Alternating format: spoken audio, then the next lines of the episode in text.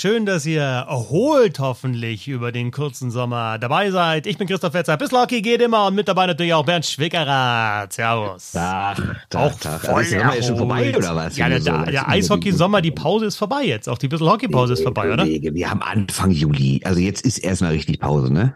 Also jetzt geht es los. Weil, weil alles, was wir jetzt besprechen, gehört irgendwie noch zur alten Saison, oder? Oder vertue ich mich jetzt? Ja, also nein, wir blicken ja schon voraus. Es tut sich ja so viel für die Zukunft. Was heißt zur alten Saison? Wir wollen sprechen über, über einen Draft, ja, das, wer jetzt neu in der, in der Liga ist. Also die Zukunft ist das. Über Free Agency ist auch die Zukunft. Über eine Frauenliga, die sich möglicherweise äh, gründet. Was da die Vorteile sind, was da die Probleme sind. Alles Zukunft. Wir schauen alles voraus. Es geht jetzt los mit der neuen Saison. Ja, okay. Also erstmal ist, ihr merkt schon, das ist eine mehr oder weniger Nordamerika-Sonderfolge. Ähm, und ja, klar, bei den Frauen gucken wir nach vorne und natürlich guckt ein Trade und ein Draft auch nach vorne, aber das gehört doch zur alten Saison. Also ich meine, jetzt, jetzt nimm mir bitte nicht die Illusion, dass es jetzt hier direkt weitergeht, oder? Ja, ist alles frisch, ist alles neu. Äh, dass es, ist eben alles, nicht weitergeht. Ja, doch, doch, doch, es ist frisch, es ist neu. Wir schauen nicht zurück, wir schauen nur nach vorne. Junge, Junge, Junge. Na gut. ich dachte, du warst im Urlaub. Du wirst eigentlich jetzt voll motiviert sein, oder? Nee, absolut, absolut. Ich bin hochmotiviert. Okay, aber, aber kannst nichts vormachen. Da, also eine Geschichte müssen wir doch noch eher im Nachhinein machen, denn äh, wir haben ja vom einfach sensationellen Crowdfunding der Weltmeisterschaft äh, noch was, äh, ja, noch was äh, in petto, sozusagen. Stimmt, äh, denn wir hatten ja, als wir irgendwann gar keine Idee mehr hatten, was wir euch allen anbieten sollen, weil wir gar nicht daran, damit gerechnet hätten, dass so viele Leute uns unterstützen. Nochmal vielen Dank dafür.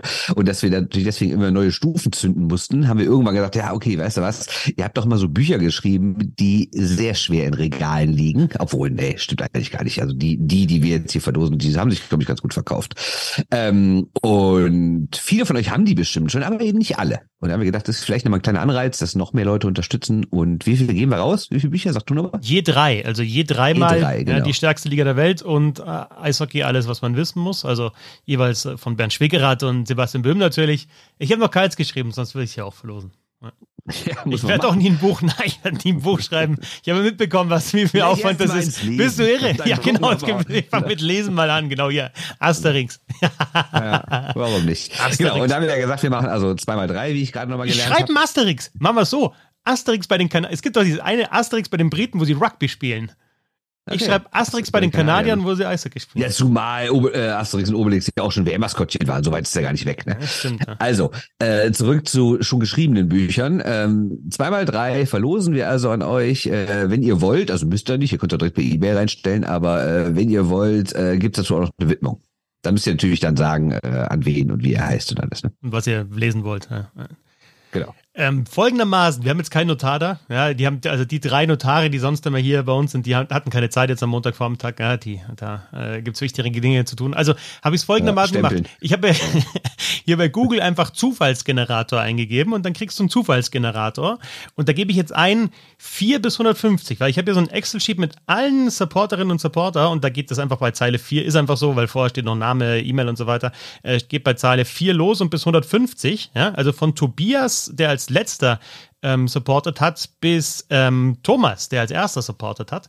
Und äh, da kann man dann praktisch diesen Range von 4 bis 150 bei dem Zufallsgenerator eingeben und dann kriegt man eine Zahl und die kriegt dann eben das Buch. Ja? Und äh, weil wir keinen Notar haben, habe ich gesagt, ich teile den Bildschirm, dann kannst du überprüfen, ob das alles so seine Richtigkeit hat.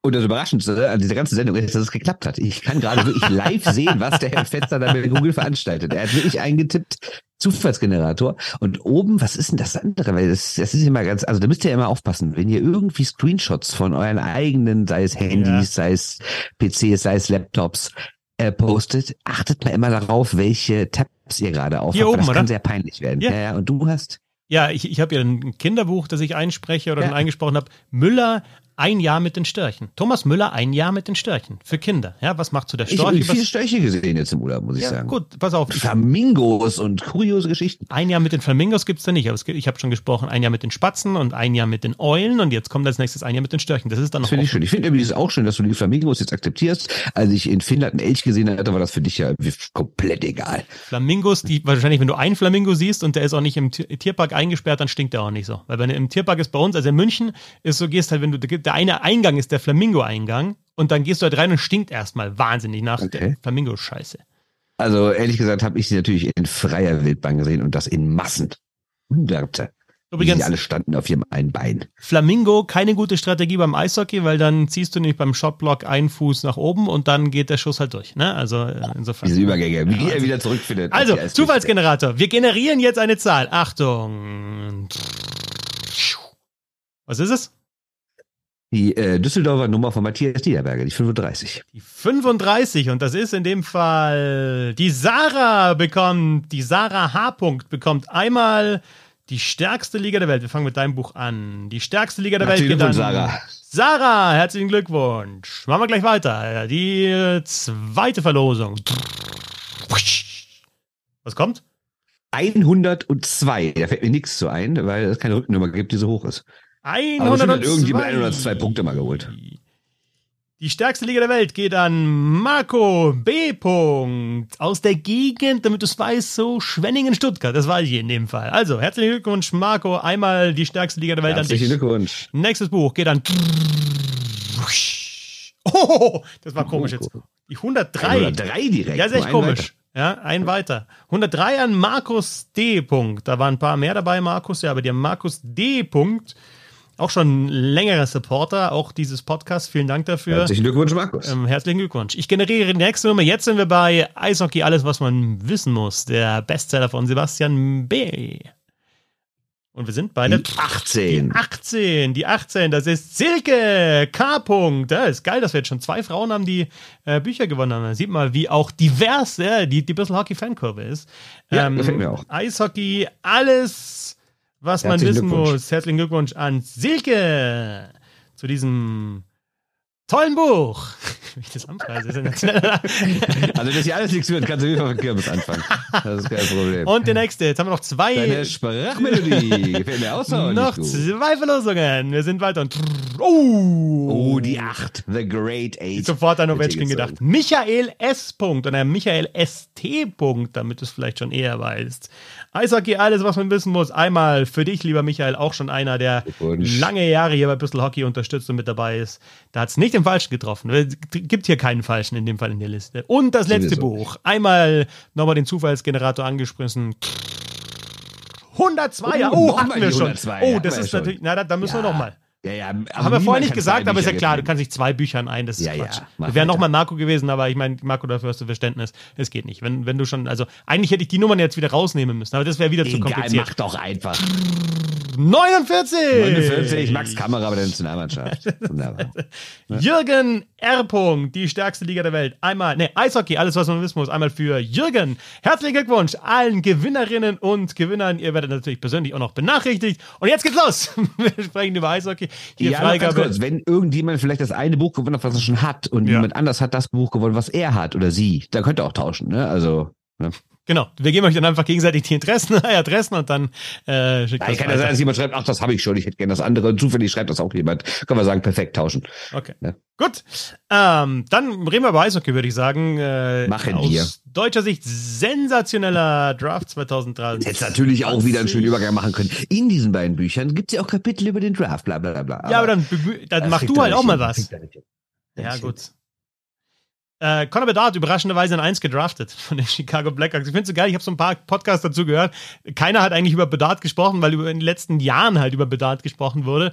Und dann haben alle gesagt, ja, Conor Bedard auf 1, haben alle gewusst, ja, ja, Generation Attendance, ja, super Blackhawks. Und schau mal, was sonst noch so passiert ist. Ähm, willst du über Bedard ja. noch ein bisschen sprechen oder irgendwie so ein bisschen, wie sich die Blackhawks dann auch mit ihm jetzt so ja, aufstellen für die nächsten Jahre? Finde ja, ich das, fast interessant. Genau, das ist der ne? einzige ja. Satz, den ich mir aufgeschrieben habe, weil ich habe mir jetzt äh, zu Herrn Bedard auch nichts mehr äh, wirklich notiert, weil über den haben wir so oft geredet, seit es U20-Weltmeister Weltmeisterschaften oder so. Ähm, oder vorher sogar bei der U18, knapp äh, vor einem Jahr. Da war er ja auch dabei, ist dann nicht Weltmeister geworden, aber war zumindest dabei. In, in Kaufbeuren hat er da gespielt. Du hast ne? ihn nicht gesehen, ja, weil du zu spät gekommen bist, oder? So war ja, auch die Geschichte. Der kommt ein Halbfinale auf. Ey. also, ähm, aber was ich mir aufgeschrieben habe, dass natürlich Chicago jetzt wieder absolut konkurrenzfähig sein könnte. Nicht ganz nach oben natürlich, aber wenn wir sehen, dass sie Bedarf haben, sie haben noch andere Talente wie oder Lazar oder sowas und sie haben noch so viele Picks. Sie haben wirklich in den nächsten Jahren noch meistens mehr als einen äh, in der ersten Runde, teilweise bis zu vier in der zweiten Runde.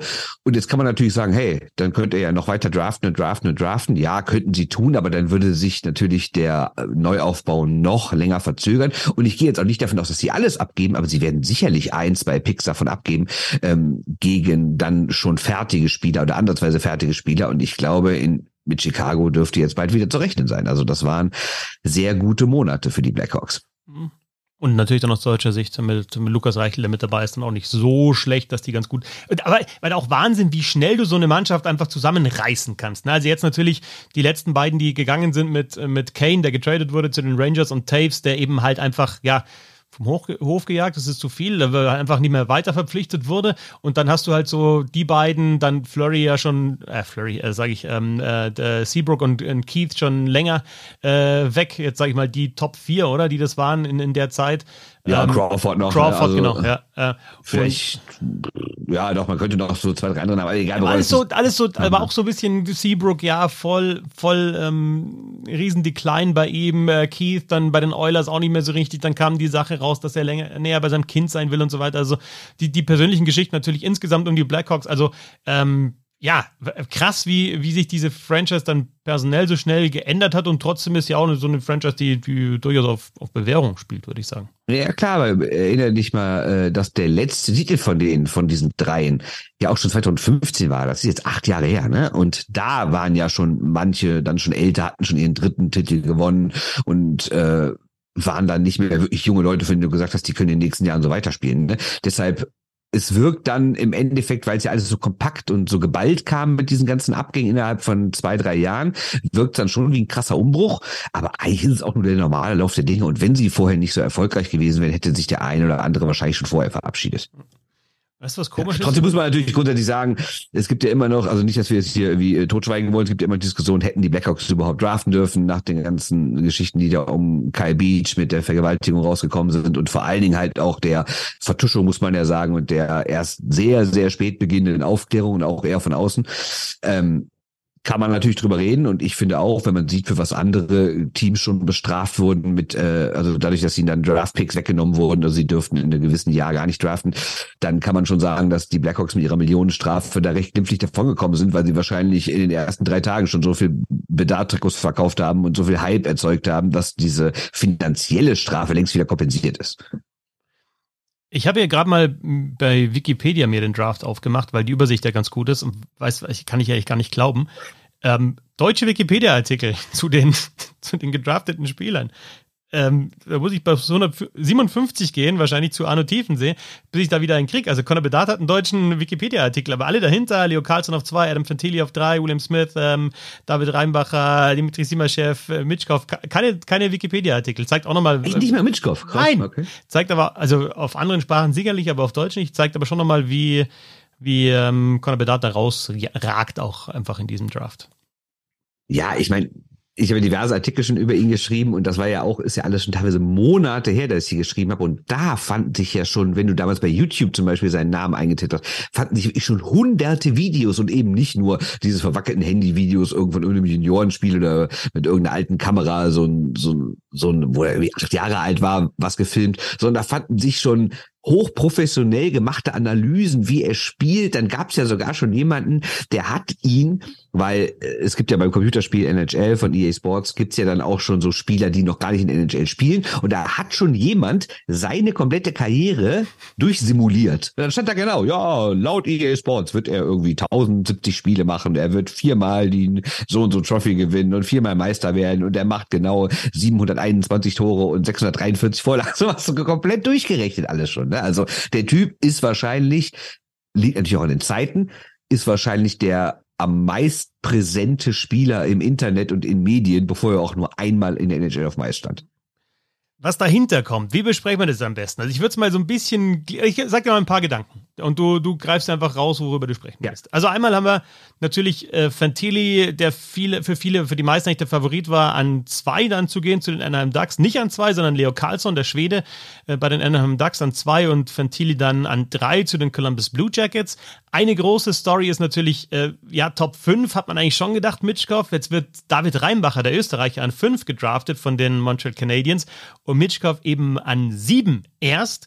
Ist für mich nur eine Story. Eine Story ist auch Verteidiger. Reinbacher an fünf, Simachev an sechs. Dann haben wir auf elf noch Wilander, den Schweden, und wir haben auf 17 noch äh, Sandim Pelika, den Schweden. Also unter den Top 20 vier Verteidiger mit ähm, Bonk, der dann noch kam, auf 22 und Lindstein auf 29 und äh, Gulayev, der Russe, auf 31. Also wirklich viele Verteidiger gedraftet. Und dann natürlich, ja, der, der deutsche Jahrgang. Also ich glaube, das so kann man es vielleicht ein bisschen gliedern. Oder hast du noch mehrere Gedanken zu diesem nee, Draft? Das ja? sind eigentlich auch ziemlich genau die Gedanken, die ich auch hatte. Genau, hier habe ich mir aufgeschrieben. Fantilli, Mitschkow, Reinbacher, Deutsche und generell mal so ein Blick international. So, was sagt dieser Draft mal wieder aus? Ja, und, und was noch, mir noch ganz wichtig ist, weil ich jetzt schon Bonk gesagt habe, ja, also du denkst so, schaust dir so einen Draft an und hast vielleicht jetzt auch nicht so genau alle 300 Spieler, die so in, oder 250, die in Betracht kommen, ähm, auf der auf dem Zettel und dann hast du halt so Namen wie zum Beispiel Bonk und denkst dir so. Ja, und denkst du, Radek? Sohn? Radek? Ja, oder ja. was bei mir auch noch war, und da muss ich jetzt tatsächlich nochmal nachschauen. Ähm, also bei Oliver Bonk, der bei den äh, London Knights spielt in der OHL, äh, ist halt dann auch eine, eine, eine Kanada-Flagge äh, daneben. Da denkst du, ah, ist, was ist da für ein, für ein Bezug? Ja? Ist da ein Bezug? Ah ja, Vater ist Radek Bonk, natürlich. Ja. Und dann gibst ja. du aber ein Cole Knuble. Cole Knuble muss ich schnell eingeben, weil das ist für mich sogar noch, da hat es mich noch mehr ge gerissen. Cole Knuble, Jahrgang 2004, US-Amerikaner. Und da wollte ich halt wissen, ist das der Sohn von Mike Knuble? Ja, es ist der Sohn von ja, Mike Knuble. Also ich finde sogar Knuble, weil der Name da so geil ist, Knuble, äh, noch, da musst du noch mehr hinhören als bei Bonk. Aber nur, nur zwei Beispiele für eben, ja, berühmte Väter, die dann auch in Washington der NHL schon gespielt Capitals haben. Legende möchte ich Mike anmerken. Ne? Ja, aber es ist ja auch wieder nicht überraschend. Ne? Also das Thema hat jetzt ehrlich gesagt gar nicht auf dem Schirm, dass wir darüber reden, aber äh, kann man doch schnell abhandeln, äh, dass dieser Sport vor allen Dingen davon lebt, dass da Kinder vom ehemaligen Profis äh, dann selber Profis werden. Das ist ja jetzt auch kein Geheimnis. Ne? Ja. Also, aber man ja, merkt natürlich immer, wie alt man wird, ne? wenn man, wenn man dann wirklich diese. Das ist der die, Punkt. Ja. Die, genau, es geht ja wieder nur um persönliche Befindlichkeiten bei dir. Ne? Es geht ja nur darum, dass du denkst, scheiße, bin ich alt, jetzt spielen hier die Kinder von denen, die ich schon wirklich richtig verfolgt habe. Nicht die ich irgendwie aus dem Geschichtsbuch kenne, sondern die ich selbst gesehen habe, deren Kinder spielen jetzt. Ja. Wenn irgendwann James McDavid an Nummer 1 gedraftet wird und es ist nicht der Sohn, sondern das Enkelkind von Conor McDavid, dann sollten ja. wir einfach sagen, okay, es reicht vielleicht bei uns und das wir sollten dann auch hier den Stab dann ja. weitergeben. Oder? Wie gesagt, Conor McDavid wird jetzt heiraten, ne? Wie ich auf der Klatschseite sah, äh, im Internet hat äh, er einen Heiratsantrag an seine Freundin gemacht. Das heißt, äh, ja, wer weiß, wann der Enkel da ist. Der nächste Schritt am Weg zum Enkel ist auf jeden Fall getan. Sagen kommt erst noch ein Zwischenschritt, also ein paar Zwischenschritte noch. Also ja, ich kenne mich ja nicht so aus. Okay, gut. ähm, ja, also fangen wir vom Sportlichen an, oder? Ähm, also Fantilli statt äh, Carlson oder Carlson statt Fantilli, eigentlich auch zwei Spieler, die wir jetzt gesehen haben bei, bei Turnieren, eben auch bei U20 und U18. Ähm, ich finde es ganz geil, um es mal so in die Richtung zu drehen, wie halt Anaheim sich, sich aufstellt jetzt so. Also ich weiß nicht, ob das dann erfolgreich sein wird, aber ich habe jetzt in den letzten Tagen auch gedacht, okay, es ist eigentlich auch mal ganz cool, so eine Mannschaft zusammenzustellen, die richtig Spaß macht. Ja, weil das eine ist natürlich, du willst einen Stanley Cup gewinnen. Das andere ist, du willst einfach natürlich Tickets verkaufen, du willst halt dann eine Show liefern und also ich glaube, so auch in drei, vier Jahren dann nochmal mehr wird, wird Anaheim so, so eine richtige Show liefern mit dieser Mannschaft. Ist auf jeden Fall möglich. Ähm, ich finde sie natürlich immer noch nicht richtig stark und wir kommen mal gleich zu den Free Agents. Da gibt es auch so Themen wie Alex Killorn, was ich überhaupt nicht verstehe. Aber ja, da sind schon ordentliche junge Leute bei und äh, es sind ja auch noch vor allen Dingen ähm, weitere Leute so in der Hinterhand. Ne? Also die haben ja in den letzten Jahren höher gedraftet oder haben halt dann auch schon Leute dabei wie so ein Travis Seagrass oder sowas, äh, die dann ja eh schon jetzt NHL gespielt haben, aber trotzdem noch jung sind. Ähm, was ich mich nur generell frage, ist, ähm, wie viele Mannschaften sollen eigentlich so Meister werden in den nächsten fünf Jahren? Ne? Also wenn man sich, wenn man sich, klar, man hört eh von den jetzigen Favoriten, die werden ja nicht alle, aber ein paar davon auch in fünf Jahren noch gut sein. Dann sind so die Mannschaften, die schon den Umbruch hinter sich haben vor so zwei, drei Jahren, die jetzt am Aufsteigen astet. Und dann kommen da die Mannschaften, die jetzt alle hochgedraftet haben. Und ich höre überall, ah, oh, Riesen, passt immer so, look out, pass auf die, pass auf die auf, die werden was reißen. Und ich denke mir so, das höre ich irgendwie über mindestens 15 bis 20 Mannschaften. Klar, das ist das Wesen einer Liga, die ein Draftsystem hat und Salary Cap hat, dass es ja immer halt Fluktuation ist und es oft heißt, oh, die könnten und die sind wieder auf dem absteigenden Ast oder auf dem aufsteigenden. Das ist was anderes als eine Liga, wo immer die gleichen fünf, sechs Mannschaften Meister werden können. Aber trotzdem frage ich mich, naja, also ich kann mir nicht vorstellen, dass in den nächsten fünf Jahren 50 verschiedene Teams Meister werden. Ja, und allein schon, wenn du dir, ähm, dir die verschiedenen Divisions anschaust, was ja ganz interessant ist, auch aus deutscher Sicht, ähm, jetzt ähm, die, die, die Division, die Atlantic Division, ja, wer ist jetzt eigentlich so das Team, was da jetzt äh, also richtig Gas gibt? Ne? Du hast einerseits die, die Red Wings, ja, mit, mit Moritz Seider, die jetzt auch so ja Rebuild hatten über Jahre lang. Du hast die Senators, die ähm, mit Tim Stützle, die ein Rebuild hatten und jetzt so, ja, viele Junge. Rebuild auch angeblich schon zwei Jahre vorbei ist. Ne? Ja, genau. Und du hast die Buffalo Sabres, also jetzt aus. Äh, du hast die Buffalo Sabres aus, aus deutscher Sicht jetzt halt mit JJ Peterka und auch da halt so viele junge Spieler und ganz interessant. Und das sind halt drei Mannschaften in einer Division, in der auch die Bruins, die Maple Leafs und die Lightning spielen und die Panthers und die Canadiens. Also ja, allein schon mal aus einer Division rauszukommen, ja, nicht nur in den Stanley Cup zu gewinnen, sondern zu sagen, okay, wir sind jetzt, ja, also diese Atlantic Division, oh, ja, Pacific doch das gleiche. Ich meine, du hast da die drei großen, sag ich jetzt mal, die vielleicht auch so ähnlich festgespielt sehr äh, sein werden, wie jetzt in der Atlantic die drei großen in den letzten Jahren, nämlich Vegas, immerhin Meister, Edmonton, auch nicht ganz so schlecht besetzt. Und dann hast du jetzt LA Kings, die auch nochmal schön nachlegen und auch äh, in den letzten Jahren immer in Playoffs waren.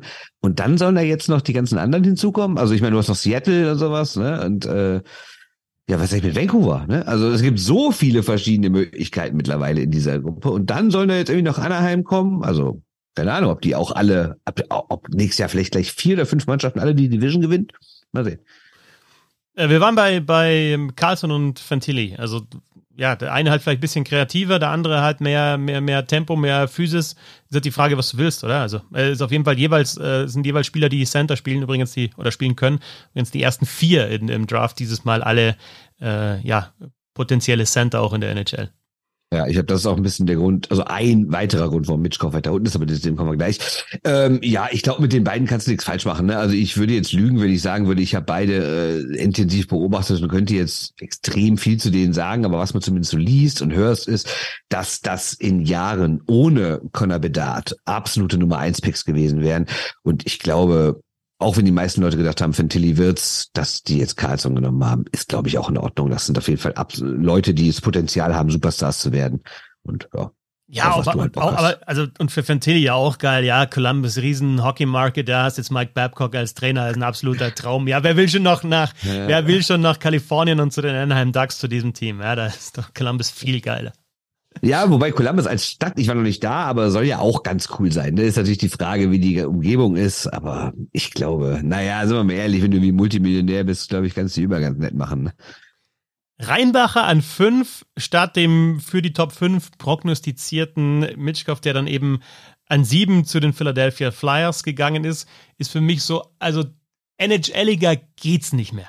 Überhaupt nicht, dass du da den Rheinbacher, es ist so textbook einfach, ja, right shot, Stephens, man, good body, can skate, can play. Yeah, look at what what what the what the Red Wings did with uh, with Mo Sider. Yeah, everybody said no, that's too early. And look at uh, how he developed and how he panned out. Yeah, he panned out. Kommt dann irgendwie ein, ein Mitchkov, oh, the Russian guy. I don't know, I don't know. And and then Reinbacher, hey, big body. Hey, like look, look, at look at look at uh, Reinbacher, Reinbacher. Look at Petrangelo for uh, some years ago. He won a cup and now another cup. And look how he acts uh, acts uh, Leon Dreiseitel, that's my man, that's my man. Also klassischer als, oder? Irgendwie so, ja, rechtschießender Verteidiger, groß, brauchst du aktuell und vom Russen eher die Finger weglassen. Also für mich äh, hätte man fast drauf wetten können. Wir sagen, Reinbacher an 5 oder Mitschkopf an 5 hättest du eigentlich drauf wetten können, es wird Reinbacher. Ja, also ich verstehe es nicht, wobei das jetzt gar nichts gegen Herrn Reinbacher sein soll. Ich bin großer Fan dieses Mannes. Den habe ich ja wirklich dann schon mal spielen sehen und ich finde den wirklich super. Also in der Halle spielen sehen, meine jetzt. Ich finde den super. Ähm, und ich glaube auch, dass der definitiv zu den besseren Leuten in diesem Draft gehört. Ob er Top 5 ist, wird die Zukunft zeigen. Da spielt dann wirklich sowas rein, was du gerade gesagt hast, dass er auch so groß ist und sowas. Ne? Ähm, trotzdem, wenn man sich mal überlegt, was Montreal in den letzten Jahren mit seinen hohen Draftpicks gemacht hat, du hast Kotkaniemi, der gar nicht mehr da ist. Du hast Slavkowski, der definitiv einer werden kann, ab, überhaupt keine Frage. Aber warten wir mal ab und jetzt Reinbacher statt Mitschkoff und wenn Mitschkoff ein Superstar wird, dann kann man auch schon wirklich sagen, boah, wen habt ihr alles liegen lassen? Wie schlecht habt ihr gedraftet in den letzten Jahren? Ne? Aber wie gesagt, das soll nichts gegen Reinbacher an sich sein, weil er kann nichts dafür, dass er nicht Mitschkoff ist.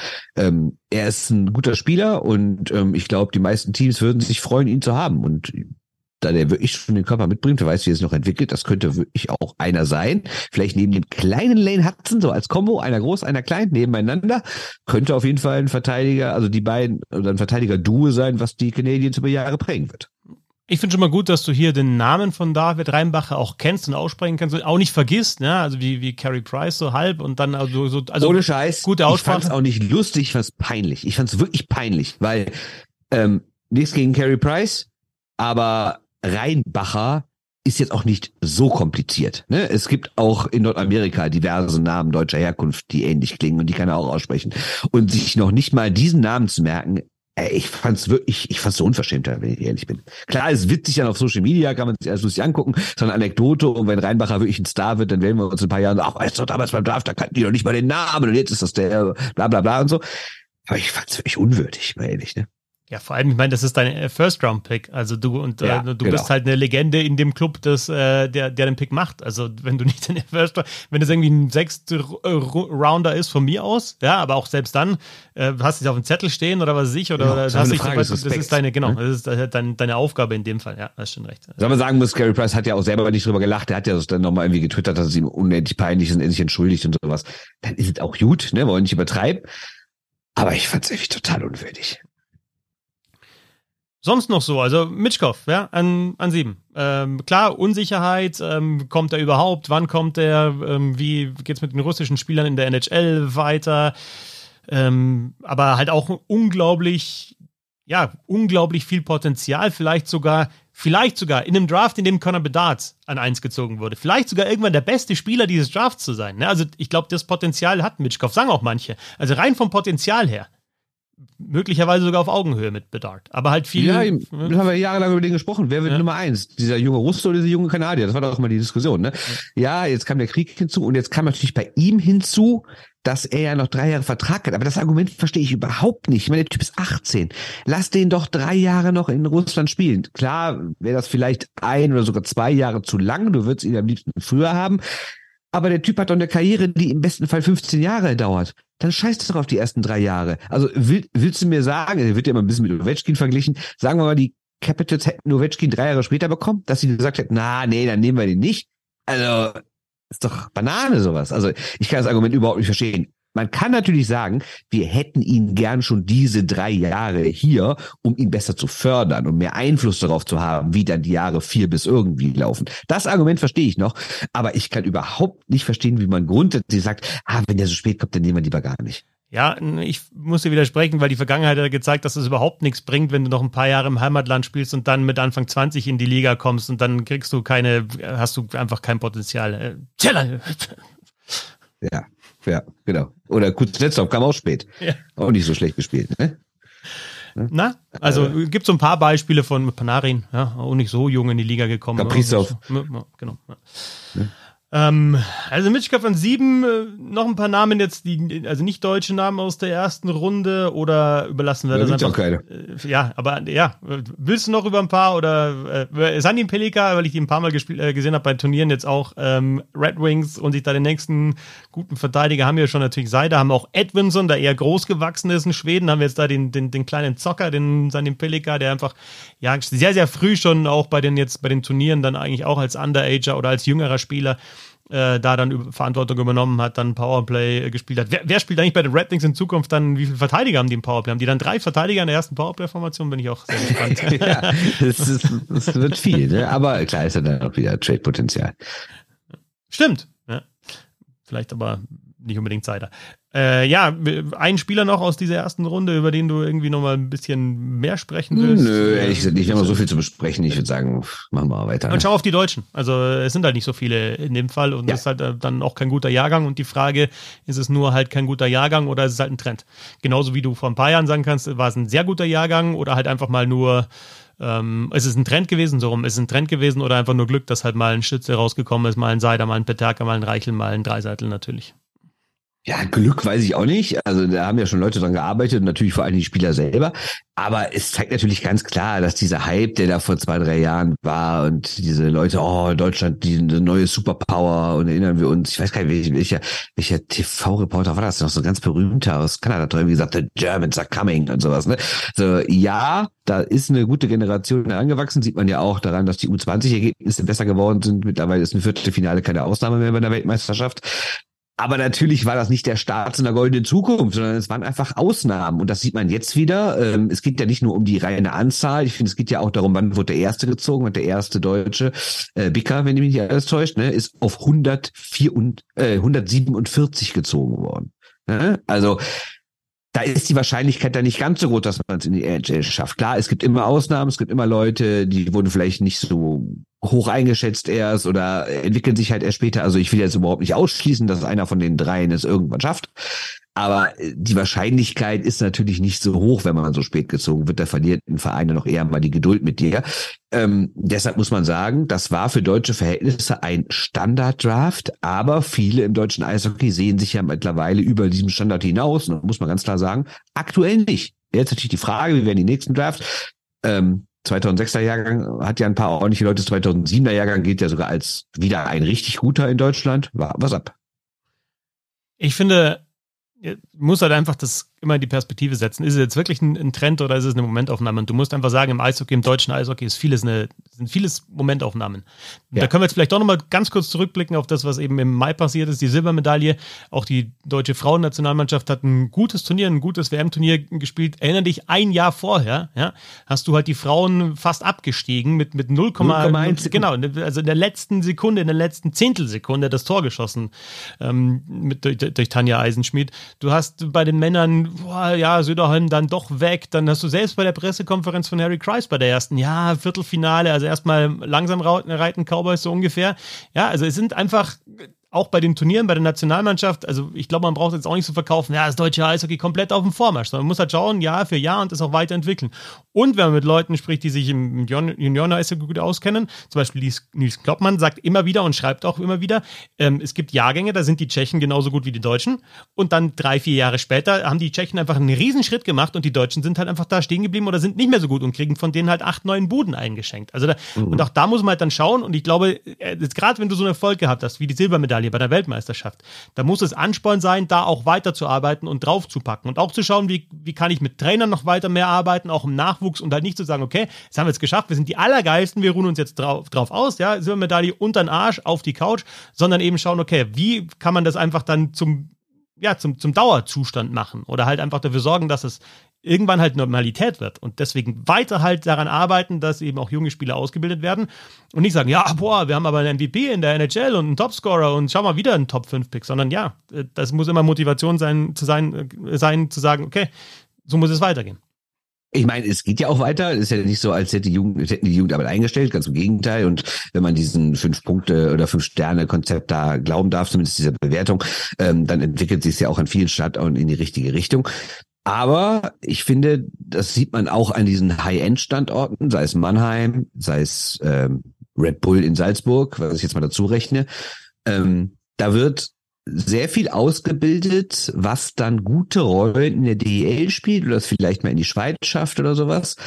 Aber da wird wenig High-End-Talent ausgebildet. Ne? Also auch jetzt die Österreicher, ne? ich habe es ja auch getwittert, sei es Rheinbacher, sei es vorher Rossi, sei es Kaspar, keiner davon war in der Red Bull Akademie. Ne? Und generell, wenn wir überlegen, was vor ein paar Jahren über die Red Bull Akademie gesagt wurde, das ist State of the Art und mittlerweile kommen jetzt die Kanadier rüber und schauen sich da ab, was da passiert an Trainingsmethoden und die Verquickung von Schule und Sport und wie gut das alles geregelt ist und optimale Voraussetzungen und bla bla bla. Da werden jetzt jedes Jahr diverse First Rounder rauskommen ist bisher nicht passiert. Und wir haben mittlerweile, kann man auch nicht mehr sagen, ja gut, lass, lass den mal noch zwei, drei Jahre, weil diese Akademie gibt es schon ein bisschen länger.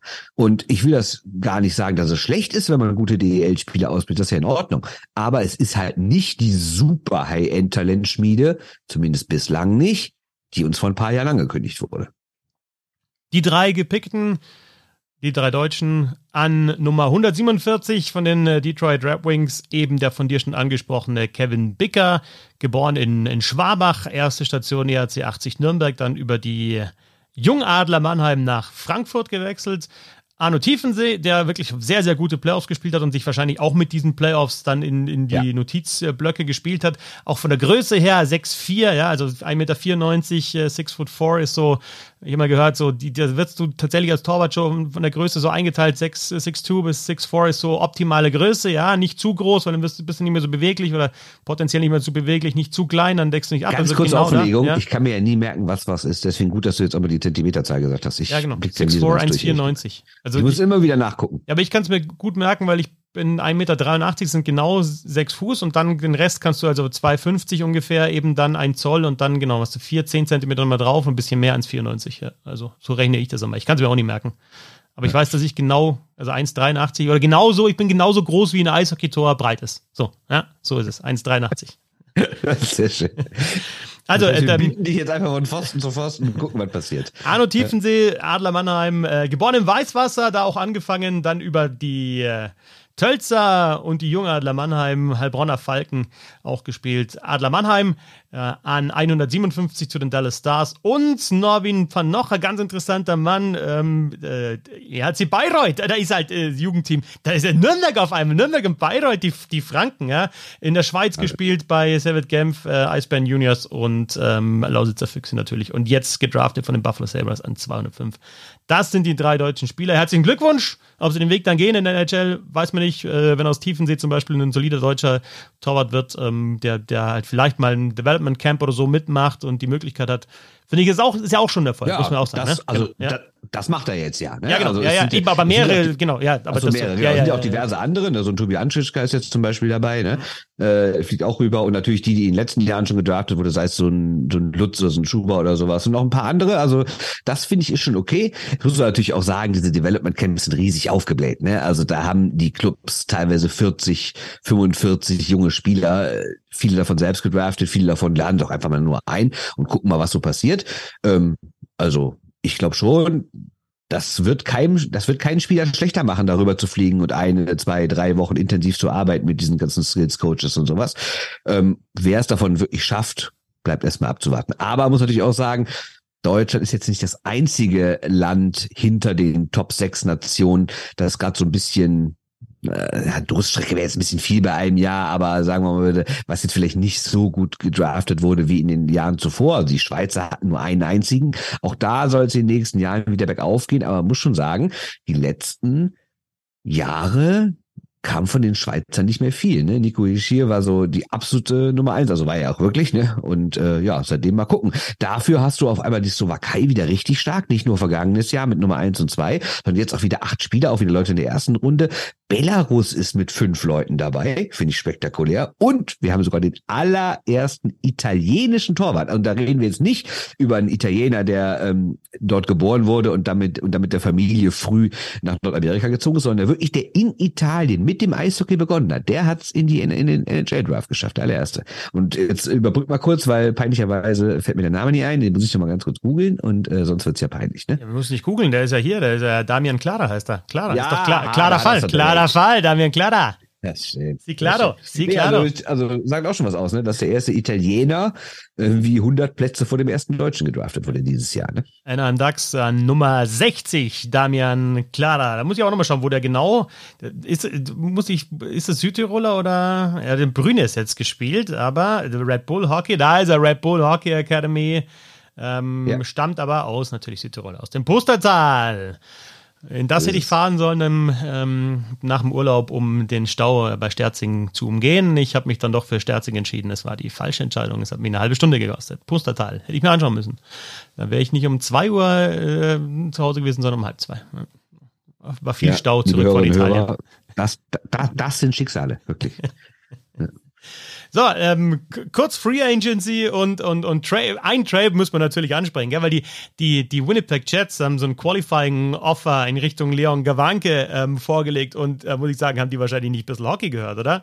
Naja, ich glaube, akzeptieren tut man sowas nie, wenn man Jahr für Jahr seine Leistung bringt, sich Jahr für Jahr aufopfert und dann äh, nicht einmal belohnt wird. Also ähm, ich meine, ich habe es jetzt auch gezeigt, nochmal ein Jahr dahin gehe ich auf keinen Fall. Ähm, das war's jetzt. Also ich habe äh, vier Jahre, wie gesagt, mir da den Arsch aufgerissen, äh, um es mal auf Deutsch zu sagen. äh, und wurde nicht belohnt, ist natürlich frustrierend. Äh, vor allem, wenn ich sehe, was für andere Spieler, äh, die, gegen die ich jahrelang in den Junioren in der AHL gespielt habe, die, die alle eine Chance kriegen bei anderen Mannschaften. Das ist natürlich äh, frustrierend, aber ähm, ja, ich sag mal, es gibt immer noch die Hoffnung, dass sie mich jetzt hoffentlich dann irgendwie traden oder irgendwas und dann mal gucken, was noch passiert.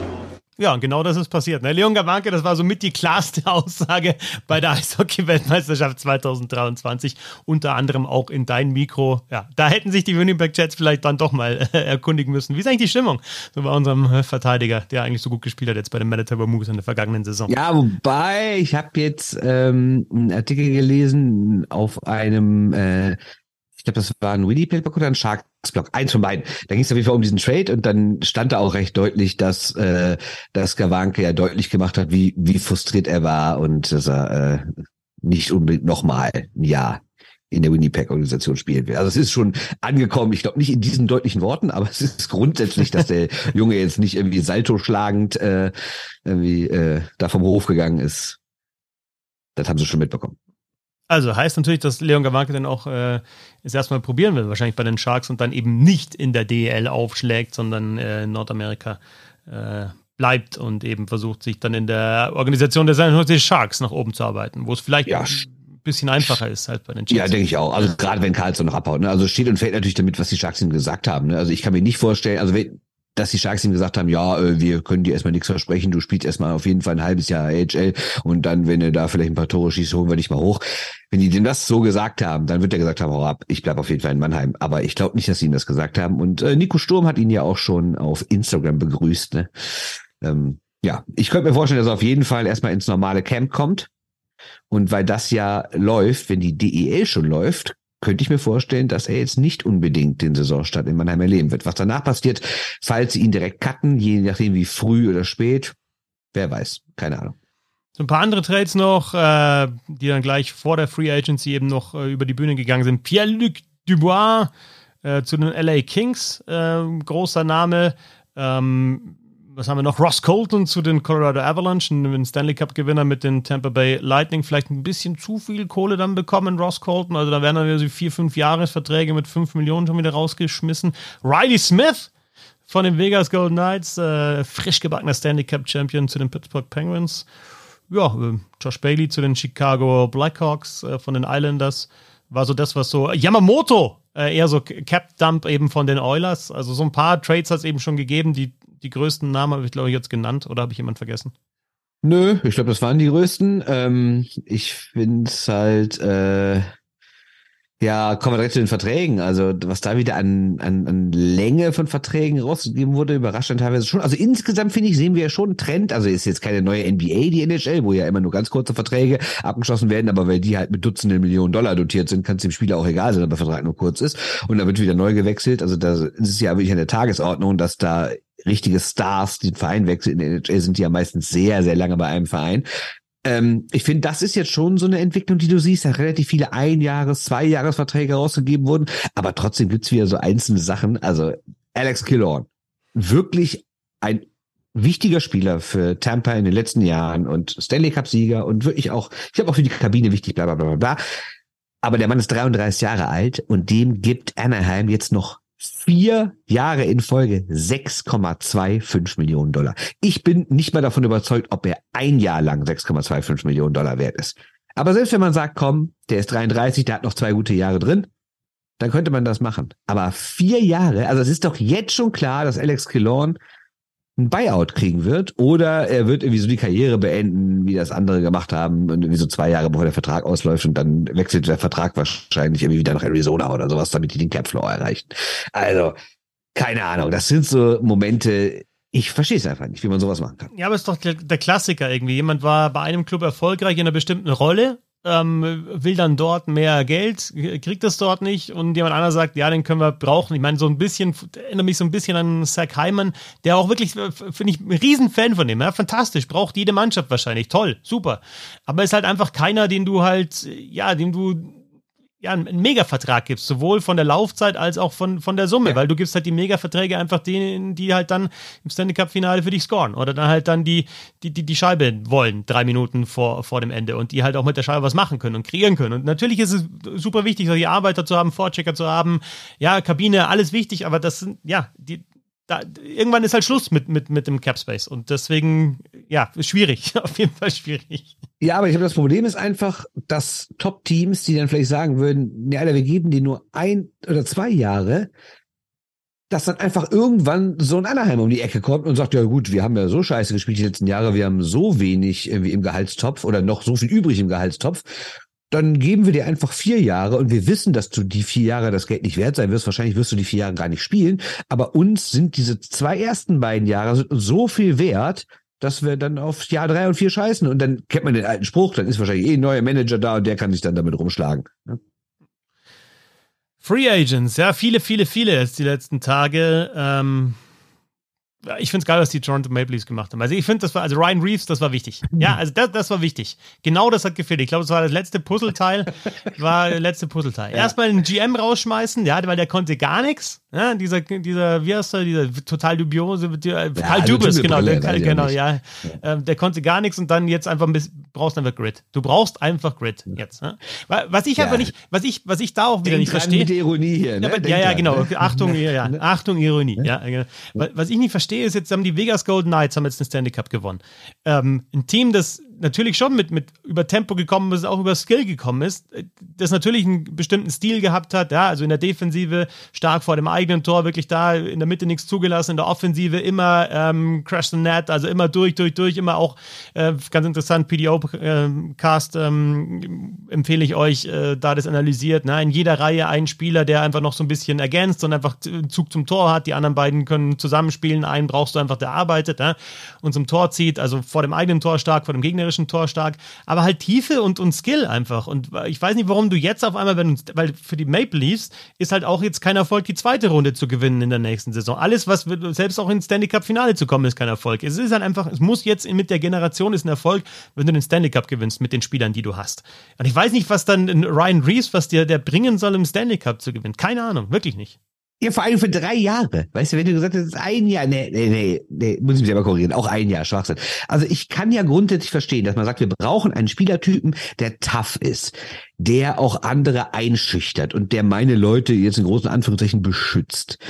Aber das verstehe ich wirklich nur, wenn du eine Mannschaft hast, die so überhaupt nicht körperlich dagegenhalten kann, die durch die Gegend gekegelt wird in den Playoffs. Aber das waren die Maple Leafs doch nicht. Es ist doch nicht so, als sei Toronto in den vergangenen Jahren nicht Meister geworden, weil sie nicht tough genug waren.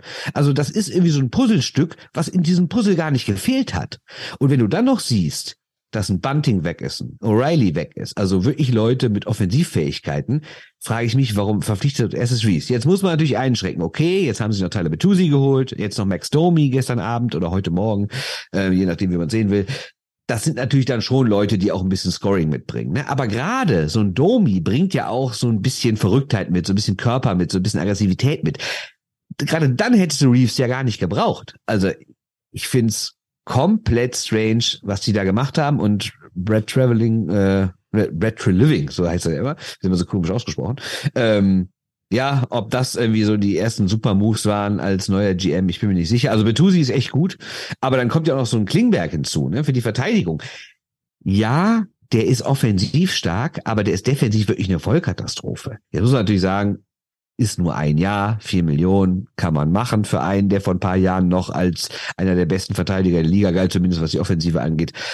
Aber boah, das, da sind schon ziemlich viele Fragezeichen drin. Ne? Also kann Reeves das wissen? Wird Domi gut? Ist Klingberg gut? Der einzige, würde ich sagen, wo ich, äh, also wo ich echt sage, richtig guter Transfer von ihm, ist echt Betusi. Und Ryan O'Reilly hat er ziehen lassen. Der sitzt in Nashville. Ja, ja, für vier gut, Jahre. gutes Ding für Nashville. Ne? Also mit vier Jahren auch ein bisschen lang. Der Mann ist 32, 32 aber ich finde viereinhalb ja. Millionen Dollar kannst du für Ryan O'Reilly nichts falsch machen. Ist halt immer die Frage, wie der, wie der Körper durchhält, aber das ist ja immer so eine, eine Wette, die du eingehst. Gibt es einen Club, der richtig was Gutes gemacht hat aus deiner Sicht? Ähm, ja, oder was Colorado. Colorado? Ja. Ryan Johansson sich zu knappen, der genau, das war genau das, was sie gebraucht haben. Gehalt ja, genau, äh, dann ja. noch in Nashville bezahlt wird. Das finde ich halt richtig gut. Aber das ist halt genau das, das war auch, das war ja ein Thema jetzt auch in den, in den Playoffs, dass ihnen genau eigentlich der, dass sie viele Nummer 3 Center haben, ja, und auch mit Lars Eller dann ja nochmal eigentlich einen Nummer 3 Center nochmal sich geholt haben äh, vor der Trade Deadline, aber halt diesen Nummer 2 Center nicht haben. Und der ist Ryan Johansson auf jeden Fall. Er ist kein Nummer 1 Center, aber in einem guten Team ist er ein guter Nummer 2 Center, denke ich mal. Also er hat das Potenzial Absolut. dazu. So, ja. Ja, ja sehe ich genauso, definitiv. Wie haben wir denn noch? Wer hat mir denn noch gefallen? Ach genau, wo du Ella ansprichst. Pittsburgh hat sich den geholt für, ich glaube, zwei Jahre, zwei Millionen oder zweieinhalb oder so. Finde ich auch in Ordnung. Bin gespannt, was Max Pacioretty noch kann für ein Jahr nach Washington. Äh, Connor Brown nach Edmonton finde ich auch nicht uninteressant, auch kein schlechter. Und da müssen wir natürlich über einen ganz großen Verteidiger reden. Oliver Eckmann Larsson. Buyout in Vancouver. Ich meine, es gab auch viele Leute, die nach seinem Wechsel von Arizona nach Vancouver gesagt haben, was gibt ihr dem so viel Zeit und so viel Geld? Das ist Schwachsinn, das wird niemals funktionieren. Aber es überrascht natürlich trotzdem, dass so ein prominenter Mann, der ja ganz klar als Nummer 1 Verteidiger geholt wurde, dann rausgekauft wird. Was natürlich für Florida jetzt den Vorteil hatte, dass Ekman Larsson, weil Kurze Erklärung, beim Buyout ist es ja nicht so, dass du komplett rausgeschmissen wirst. Du kriegst auch nicht das komplette Geld noch, aber du kriegst einen sehr hohen Habe ich doch alles davon. erklärt. Baby Buyout gab es doch äh, ABC für alle Steady-Supporter. Ja, Habe ich doch erklärt, genau, was lest euch durch, lest euch durch. Sehr gut, sehr gut, sehr gut. Das ist natürlich, also weil Ekman Larsson damit natürlich trotzdem ein Stück weit Kohle noch bekommt aus seinem alten Vertrag, war Florida jetzt in der Lage, ihm einen relativ kleinen Vertrag zu geben. Und so ein Mann für 2,2 Millionen finde ich jetzt nicht ganz verkehrt. Du musst aber sagen, ich weiß, vielleicht habe ich die falsch verstanden, aber den Vertrag hat er ja noch unterschrieben bei den ähm, Arizona Coyotes. Und hat noch, äh, da war John Jaker ähm, äh, GM und dann hat er den Vertrag unterschrieben und danach wurde er getradet. Recht, wurde haben natürlich für Vancouver, hat den, Vancouver hat den Vertrag, Vertrag übernommen. War noch recht genau, neu, ne? und, genau. Und sie haben übernommen, also 2019 ist er unterschrieben worden und wann ist er getradet worden? Lass mal kurz überlegen. 21, also nach zwei Jahren, also sechs Jahre von dem Vertrag, ja. haben, sie, äh, Vertrag haben sie noch übernommen. Ja. Genau, richtig. Äh, wer, wer hat mir denn noch gefallen? Ach ja, ich finde Island, dass sie Sorokin verlängert haben, acht Jahre. Das ist immer ein wirklich langer Vertrag, aber ich finde, das muss er auch machen bei so einem guten Mann. Ja, aber schau mal, die, ne? die, die, der ist ja auch nicht so alt. Das, ne? ist, das ist richtig natürlich, aber ähm, schau dir mal die Laufzeiten bei den Islanders an. Scott Mayfield, sieben Jahre, 30 ist der, Pierre Engwall, äh, sieben Jahre mit 27 und alles so gut so 3,5 und 3 Millionen und dann haben sie noch ja. ähm, haben sie noch Walamov haben sie ähm, haben sie verlängert vier Jahre also äh, schon ja so ein paar längere Verträge das ist Absolut. aber so also, also du kannst immer finde ich Verträge auch Schwachsinn und das ja. ist natürlich auch wieder so ein Ding soll der nächste Manager sich mit rumschlagen ne? ja genau Gut, äh, so viel zu NHL. Stopp, ja? stopp, stopp, stopp, stopp, stopp. Ein bisschen was haben wir noch. Okay. Was ist mit Dallas und Matt Duchene für drei Millionen? Finde ich sehr gut. Absolut. Bin ich beschweren. Nee, ist gut. Was hältst du von den Rangers? Ich meine, Wheeler, Bonino und Nash für Kane und Tarasenko. Gib mir nochmal kurz äh, bei, bei, ähm, bei, äh, bei Duchesne auch die, den Term. Was, wie viel war das nochmal? Ein Jahr nur. Ein Jahr, das ist gut, ja. Ja. ja. Ach, ganz vergessen, Timo Meyer hat einen dicken Vertrag unterschrieben in, in New Jersey. Da wird auch was passieren. Hat er auch verdient. Acht Millionen, glaube ich, mal acht irgendwas, ne? Also wirklich in, ist nicht ganz Superstar-Riege, aber auf jeden Fall gehobene Klasse-Riege. Ja, dann vor allem längste, längste Laufzeit dann, also längster Term und äh, ja. acht, mehr als acht ist gut, auf jeden Fall. Ja, und noch eine Sache noch, äh, Boston. Lucic, Schattenkirk, Van Riemsdyk. Alles so Leute, boah, 2000, schon Potenzial, 2000, aber auch 2015 called. 2015 called. Ja, genau. Also 2015 genau. gesagt, ja, okay. Er hat eigentlich vielleicht eher 2013 nicht gesagt. Ja, gut. Ja, ja, ja. aber wer weg ist alles aus Boston? Bergeron, Betusi, Krejci, Hathaway, Orloff. Boah, das sind schon harte Abgänge. Bin ich mal gespannt, ob, also Boston wird nicht nochmal so eine Saison spielen wie im Vorjahr, das ist auch klar.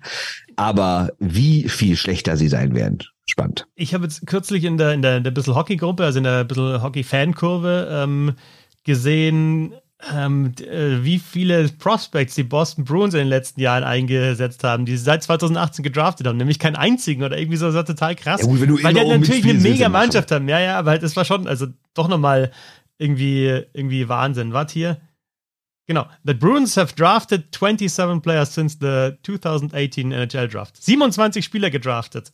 Äh, einer hat Eiszeit bekommen, Jakub äh, Lauko, sonst kein einziger. Ähm, das hat Michi, äh, Micha äh, geschrieben in der in der Bissl Hockey Fankurve. Ja, schon krass, weil ich meine, auch wenn man natürlich, wenn man oben mitspielt, in der Regel auch mal einen First Rounder abgibt. Also man kann auch mal in der zweiten Runde noch einen Spieler draften, der dann vielleicht drei Jahre später mal ein paar Spiele kriegt. Ne? Also verboten ist es nicht. Ach, was halten wir denn von Copisalo? Fünf Jahre in Ottawa. Weiß ich nicht. Habe mir vorher auch gerade gedacht, ist, ja, also äh, auch keine, keine Vollgranate natürlich, ne? Und äh, nee.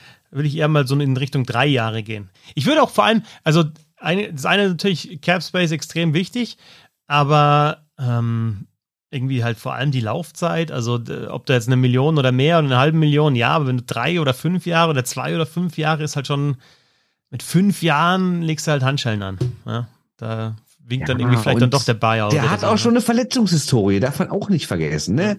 Also keine Frage, ich finde, der hat eine gute Saison gespielt zuletzt. Es war jetzt auf gar keinen Fall verkehrt. Er, er hat so quasi so, ist so wiedergekommen sozusagen. Ne?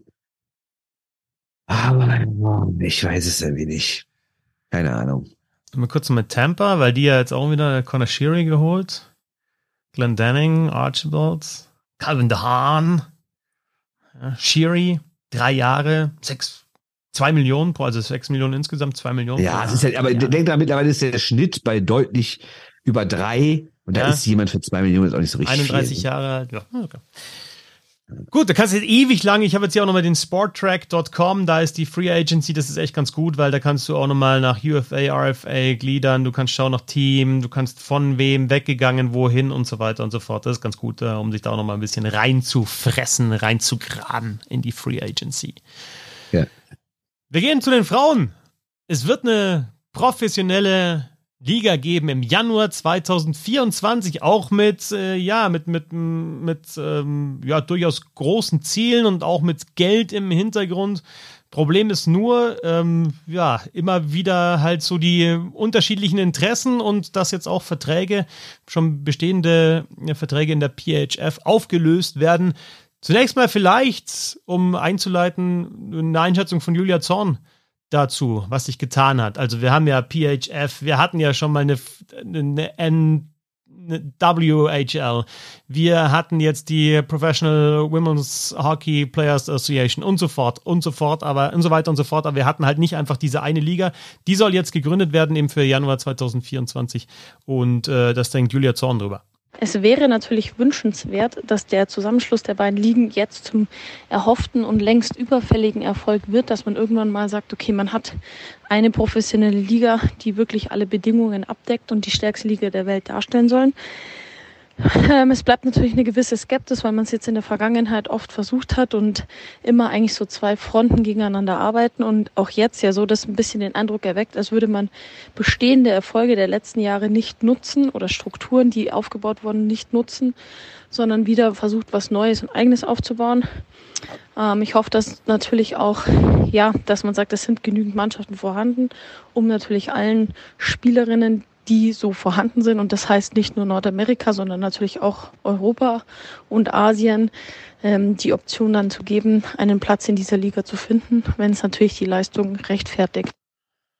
Ja, Bernd, auf den ersten Moment ähm, klang das alles sehr, sehr gut. Eben auch, ja, Gehalt von 35.000 Dollar bis 80.000 Dollar, auch, ähm, ja, medizinische Unterstützung, äh, Parental Leave und so weiter und so fort. Auch Leute mit, mit klingenden Namen, wie Billie Jean King, oder auch mit sehr, sehr viel Geld, wie eben äh, die Walters, Mark und Kimbra Walter. Aber es ist halt trotzdem wieder so, dass, dass du halt eine Liga hast mit sechs Mannschaften, die jetzt, für mich sieht es so ein bisschen nach feindlicher Übernahme aus. Und das soll, ist ja auch nicht das, was wir wollen, oder?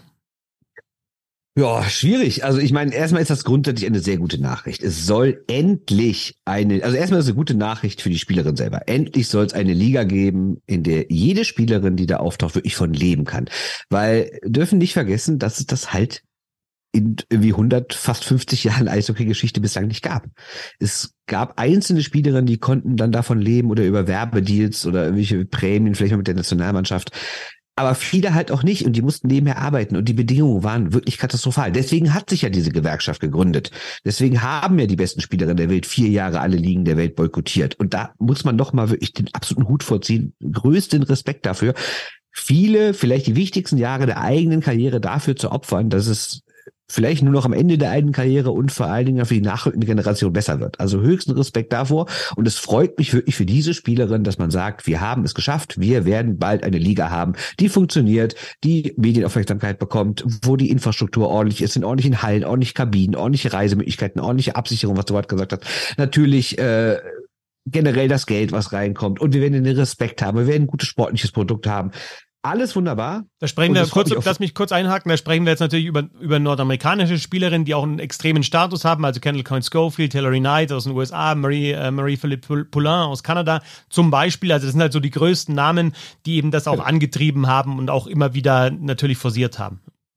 Genau, und das muss man ja auch sagen. Und, das, und gut, dass du den Namen jetzt ansprichst. Und wir werden uns auch daran erfreuen, weil das war mittlerweile eine Sache, die haben wir bei der WM gesehen oder bei Olympia, aber sonst hat man halt die besten Spielerinnen der Welt nicht sehen können. Und wenn es jetzt eine neue Liga gibt, die dann bestimmt auch medial ordentlich vermarktet wird, und du siehst halt häufiger im Jahr mal, äh, weiß ich nicht, Hillary Knight gegen Poulain oder sowas, ne? Das ist ja auch großartig anzuschauen, weil wir haben ja alle mehrmals gesagt, wie gut sich das Frauen-Eishockey entwickelt hat in den letzten Jahrzehnten.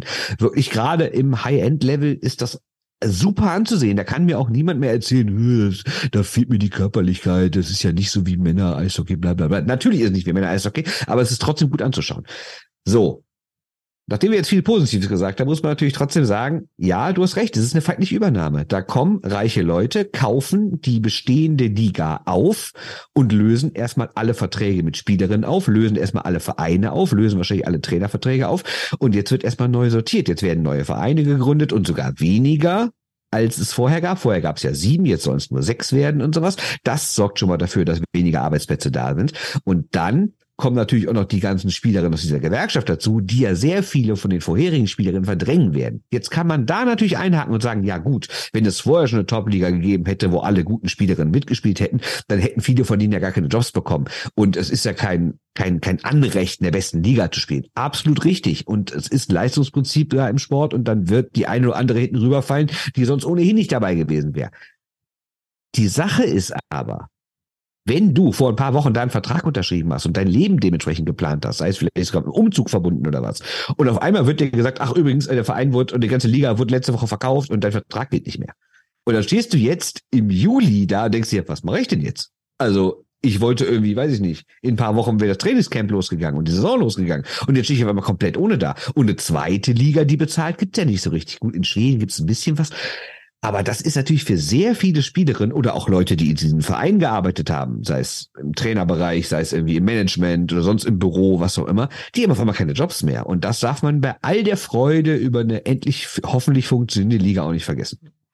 Es gibt ja ein konkretes Beispiel auch aus Deutschland, ähm, bei einer Spielerin, die eben Vertrag hatte, ähm, Sandra Abstreiter bei äh, Connecticut Whale und äh, mit der habe ich jetzt gestern und heute noch ein bisschen äh, Kontakt gehabt, ein bisschen geschrieben.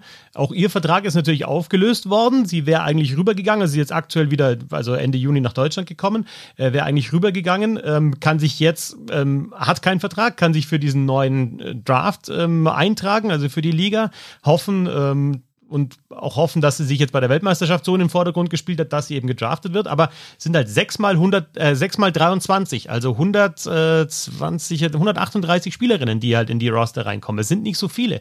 Ich finde es interessant, wer sich dann wirklich dafür entscheidet, dann auch äh, eben zwar überhaupt sich mal anzumelden für den Draft und wer Lust hat, darauf zu spielen. Sind da jetzt Schwedinnen dabei, sind da Finnen mit dabei? Was ist mit den Tschechinnen, die zuletzt sehr, sehr gut sind? Also die ganzen europäischen Spielerinnen. Was machen die? Oder ist es dann wieder eine reine äh, Kanada-USA-Liga?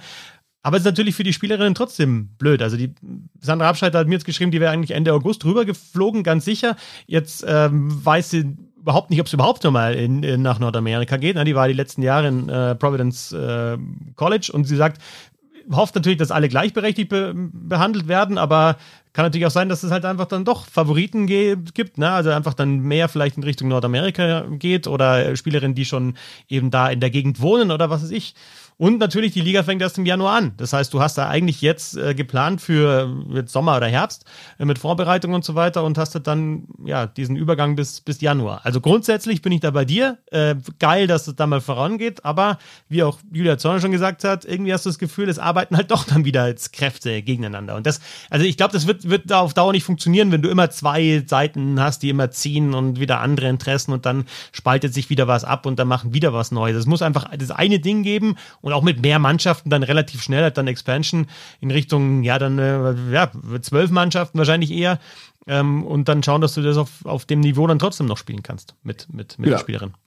Ich, ich weiß, also ich finde natürlich, dass diese eine Liga jetzt ein Schritt äh, ist in Richtung, lass es uns zusammen versuchen, ne? weil sonst hätten hätten die hätte die Gewerkschaft ja weiter ihre Showspiele da machen können irgendwie, ne? Oder beim All-Star Game ein bisschen rumfahren bei der NHL das ist natürlich jetzt die Sache, wir bündeln die Kräfte und dass dann die besseren Spielerinnen sich durchsetzen, ist irgendwie auch logisch. Aber ich finde halt auch, also es ist wirklich eine feindliche Übernahme. Da kommen neue Besitzer und Mark Walter zum Beispiel, also ähm, wer ihn nicht kennt, ist ein äh, stinkreicher Mann, ein äh, Milliardär, dem unter anderem die LA Dodgers gehören, das ist ein Baseball oder der hat auch Teile vom FC Chelsea im Fußball und so. Also ich sehr reicher Mann, kennt sich mit Sport aus und der hat jetzt einfach zusammen äh, mit Billy G, Billy G. King die äh, die Liga gekauft und wird alles neu machen. Ne? Also ich quasi alle Vereine aufgelöst. Und das ist natürlich schon ein Vorgang. Ich sage, war das nötig? Also es gibt ja auch durchaus mittlerweile so, klar, keine Riesentraditionen, aber die alte Liga gab es jetzt auch seit 2015. Da sind schon Clubs bei, die eine Fanbase aufgebaut haben. Und äh, das ist jetzt alles so nichtig. Ne? Klar werden wahrscheinlich die Leute, die vorher in, zu Boston Pride gegangen ist, dann auch jetzt zu dem neuen Club gehen, der Boston irgendwas heißt. Vielleicht heißt er sogar Pride. Aber ich finde es auch ein bisschen bisschen zu viel Tabula Rasa. Ne? Man hätte ja durchaus sagen können, da ist jetzt schon was entstanden, was nicht im Grunde perfekt ist, natürlich nicht, aber man hätte das doch vielleicht weiterentwickeln können, anstatt man jetzt sagt, wir machen alles ganz neu. Ne? Aber auch nicht vergessen dürfen, vielleicht ist ja immer noch die Idee, dass die NHL da ein bisschen mehr mit einsteigt, so wie es das ja auch im Basketball gibt, wo ja die NBA auch bei der WNBA mit drin hängt. Und dann gibt's vielleicht wirklich irgendwann die Teams in den großen Städten, die angedockt sind an die NHL-Teams. Also man muss auch ganz klar sagen, dass das für viele Spielerinnen das Karriereende jetzt bedeutet. Ne? Wenn du in Nordamerika spielen willst und warst beim PHF-Team und willst nicht nach Europa gehen, weil das einfach zu, zu viel ist, dann kann das das Karriereende bedeuten. Oder wenn du willst ja nicht nach Europa gehen, weil du sagst, okay, ja, was mache ich da? Ne? Du musst ja dann musst einen Job suchen, musst nicht nur umziehen, nicht nur Kontinent wechseln, du musst einen Job suchen, um weiter in Eishockey zu spielen. Dann werden vielleicht andere, viele sagen, ja, nee, da nutze ich lieber meine Ausbildung oder mein Studium, das ich habe und, und arbeite jetzt einfach und spiele halt hobbymäßig vielleicht noch so ein bisschen Eishockey. Und was interessant ist, es gibt eine Gruppe von Spielerinnen aus den PHF-Teams, also aus diesen bisher bestehenden sieben Mannschaften, die es schon gab, die jetzt übernommen wurden, die eben sich zusammengerauft haben, um dafür zu sorgen, dass auch die Interessen der Spielerinnen, die schon in den Kadern waren, vertreten werden und dass die nicht komplett einfach äh, ignoriert werden. Genau, weil bisher ist es ja so, also es soll ja einen richtigen Tarifvertrag geben, also ein CBA, wie das im nordamerikanischen Sport ja immer heißt. Ähm, und das ist natürlich auch absolut zu begrüßen, weil dann sind die Sachen äh, festgezurrt und vor allen Dingen kann man da selber mit äh, dann mit, mit bestimmen, mit verhandeln. Aber über die aktuelle Debatte oder über den aktuellen CBA haben halt nur diese Gewerkschaftsspielerin abgestimmt und eben nicht die Spielerin aus den alten sieben Clubs. Ähm, ja, deswegen gibt es jetzt dieses Komitee, was dann halt auch deren Interessen vertreten soll, aber man kann ja schon mal trotzdem davon ausgehen, dass das auf gar keinen Fall auf Augenhöhe diskutiert wird mit den Gewerkschaftsspielerinnen. Ne? Das ist ja, da ist ja schon ein Machtgefälle drin. Ne? Ja, absolut. Und also Macht, Prominenz, Reichweite auch, ich muss da wirklich sagen, dass, also so gut es ist, dass die anschieben und sich auch nicht alles gefallen lassen und vorangehen. Also ich rede halt einfach Coin Schofield, Knights, Poulain, das sind einfach die, die, die, die drei Großen der letzten 15 Jahre, ähm, äh, USA und Kanada. Äh, so gut es ist, äh, ja, so viel Macht haben sie eben dadurch auch und äh, wird, wird, wird sehr, sehr interessant, ob sie dann eben darauf eingehen, auf die Bedürfnisse der anderen Spielerinnen, ob da, ob es wirklich Kontroversen gibt, ob es wirklich Machtspielchen gibt. Also ja, werden dann die nächsten Monate zeigen. Absolut. Und äh, man kann eigentlich nur hoffen, dass es, dass es schnell wächst, ne? damit es halt mehr Arbeitsplätze gibt, damit das Ganze noch größer wird, weil es ja auch mit sechs Teams ist das auch langfristig keine Idee. Natürlich darf man nicht übertreiben. Und die Frage ist ja grundsätzlich auch, wie soll sich das alles finanzieren? Weil die Gehälter sollen ja schon, wie gesagt, so sein, dass die Spielerinnen davon leben können. Und ja, Mark Walter hat ein paar Milliarden auf dem Konto, aber der hat wie man Milliardäre kennt, hat er nichts zu verschenken. Ne? Also das wird auch irgendwie eine Idee sein, dass sich das trägt, dass das ein Businessmodell wird, was auch Einnahmen generiert. Ne? Und da bin ich echt mal gespannt, ob sie es wirklich schaffen, so viel Medienaufmerksamkeit zu bekommen, welche Wege sie da gehen werden. Ich meine, die äh, WNHL oder NWHL oder die PHF, die waren ja dann auch mal zum Beispiel schon mit eigenen Streams auf Twitch zu sehen, umsonst oder sowas. Ne? Und haben, glaube ich, über Twitter sogar mal ein, ein Spiel gestreamt und sowas. Also ob sowas nach wie vor geben wird. Jetzt hatte die PHF natürlich zuletzt auch TV-Verträge, äh, die ersten, zumindest für ihre Endturniere und Playoffs und sowas. Da bin ich sehr gespannt, wie das übertragen wird, ob da auch irgendwie Kooperation mit der NHL sein wird, ob man während NHL-Spielen, da gibt's ja genug Pausen in so einem NHL-Spiel, vielleicht dann auch mal Highlights einblendet davon und da wieder so eine Art Cross-Promotion macht. Ich bin gespannt, wie das läuft. Also man kann nur hoffen, dass es sich gut entwickelt und dass möglichst viele Teams dazukommen, damit es eben sich ähnlich entwickelt wie eine NHL, dass da nicht nur quasi äh, Kanadas und USA-Nationalmannschaft gegeneinander spielen, aufgeteilt auf die einzelnen Clubs, sondern dass da wirklich aus allen Ländern der Welt die besten Spielerinnen kommen. Ne? Was mir dazu jetzt noch eingefallen ist, da gehen wir natürlich jetzt weg aus Nordamerika, aber ich weiß nicht, ob ihr das mitbekommen habt. Äh, mir natürlich im Zuge der, der Vorbereitung dann noch auf die, die Eishockey-Weltmeisterschaft der Frauen dann aufgefallen. Lara Stalder, ja, wenn wir über eine gute europäische Spielerin sprechen. Äh, Stalder war jetzt die letzten Jahre ja immer in Schweden unterwegs und auch wirklich äh, teilweise Topscorerin und, und Torschützenkönigin. Die ist jetzt wieder in die Heimat gegangen, in die Schweiz, zum EV Zug, in die zweite Liga. Weil da in Zug jetzt ja, eben genau das passiert, was, was wir ja schon länger fordern oder beziehungsweise wo wir sagen, das ist wahrscheinlich das europäische Modell, dass du sagst, du hast halt bei erfolgreichen Männerteams halt auch ein Frauenteam angeschlossen, was halt die Infrastrukturen nutzen kann, die Strukturen, die schon bestehen, ähm, natürlich auch die Popularität nutzen kann. Und die geht halt in die zweite Liga, die Mannschaft spielt in der zweiten Liga, weil sie eben sagt, das ist ein gutes Konzept, da bin ich wieder in der Heimat und das funktioniert und das will ich vorantreiben. Also es gibt halt auch verschiedene Entwürfe und ich finde das, das ganze Thema extrem spannend. Absolut. Und wer weiß auch, was das für die schwedische Liga bedeutet? Wird die jetzt dadurch besser, weil vielleicht viele der ehemaligen äh, PHF-Spielerinnen rüberkommen, die halt in der neuen Liga keinen Platz finden? Oder wird die schlechter, weil deren Topspielerin dann jetzt wieder nach Nordamerika in die neue Liga geht? Auch spannend. Also vielleicht kriegt man es ja so hin, dass man wirklich zwei große Ligen hat. Einmal halt die neue in Nordamerika und einmal Schweden, wo quasi dann Europas Elite spielt, plus die anderen hinten rüberfallen. Vielleicht entwickelt sich ja sogar so, dass die neue Liga Nordamerika sogar eine eigene Farmteam-Geschichte macht. Keine Ahnung. Also langfristig, wie gesagt, kann das meiner Meinung nach mit sechs Teams nicht funktionieren, weil fernab davon, äh, dass es einfach zu wenig, dann in zu wenig Städten präsent ist und man sieht ja, dass Eishockey in mehr Städten funktioniert, ist es natürlich auch eine Sache, es wird immer langweilig, wenn einzelne Mannschaften 10, 15 Mal in der Vorrunde gegeneinander ja. spielen. Ne? Ja.